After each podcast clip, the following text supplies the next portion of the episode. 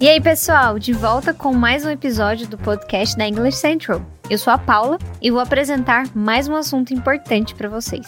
Hoje vou ensinar como identificar o stress, ou sílaba tônica das palavras em inglês.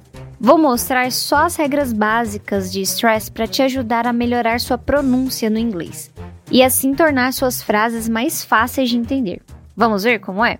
Em inglês, os sons individuais de uma palavra, ou o que chamamos de sílabas, não são pronunciadas da mesma forma que em português. Uma sílaba é uma unidade de pronúncia que tem um som de vogal.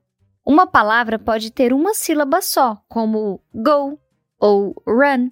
Pode ter duas sílabas, como police, três sílabas, como basketball, quatro sílabas, como dictionary e assim por diante.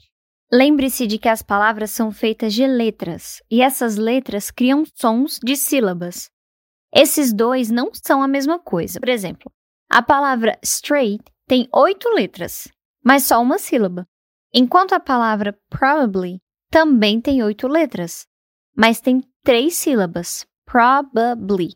Tá, mas como a gente faz para saber quantas sílabas tem uma palavra? Tenta colocar a mão embaixo do queixo e dizer uma palavra. Cada vez que seu queixo se mover para fazer um som de vogal, conte uma sílaba. Vamos pegar a palavra basketball como exemplo. A palavra basketball faz seu queixo se mover três vezes. Então, tem três sílabas. Agora que você sabe o que são sílabas, vamos discutir regras e padrões básicos para o stress das palavras. Primeiro, Vamos falar sobre substantivos e adjetivos com duas sílabas. Regra número 1. Um. Quando o substantivo ou um adjetivo tem duas sílabas, o stress geralmente está na primeira sílaba. Por exemplo, people, pessoas, table, mesa, pretty, bonito, happy, feliz, mas algumas palavras que foram emprestadas de outra língua têm stress na segunda sílaba, como hotel, hotel, police, polícia, extreme, extremo. Regra número 2. Quando um verbo ou uma preposição tem duas sílabas, o stress geralmente está na segunda sílaba.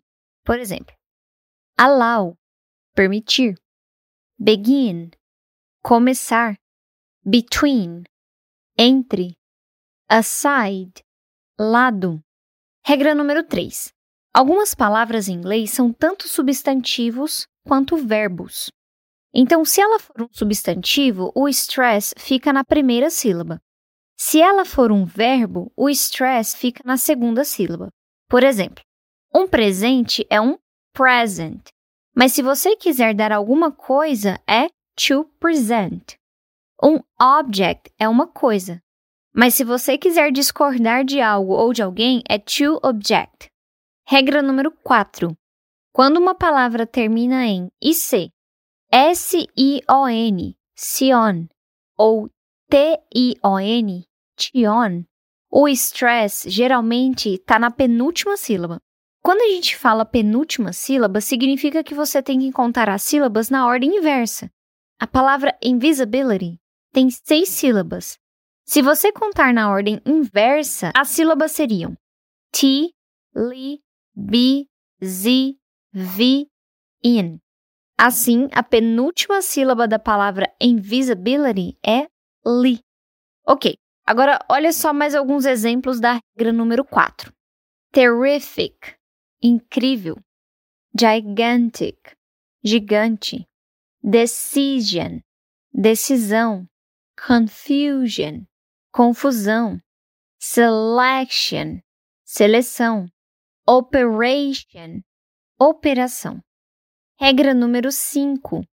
Você coloca stress na antepenúltima sílaba com palavras que terminam em CY, TY, PHY, GY e AL. Por exemplo, democracy, democracia, emergency, emergência, community, comunidade, diversity, diversidade, geography, geografia, philosophy, filosofia, technology, tecnologia, biology, biologia, political, político, editorial, editorial. E é isso, pessoal. Espero que a aula de hoje tenha te ajudado a aprender mais sobre o stress das palavras e que você tenha gostado, porque vem mais episódios aí pela frente. Não esquece que você sempre pode complementar seus estudos através do nosso site www.englishcentral.com ou baixando o nosso app. Se você curtiu esse episódio, adicione a sua playlist ou clique em salvar nos seus episódios. Espero que seja útil para o seu inglês.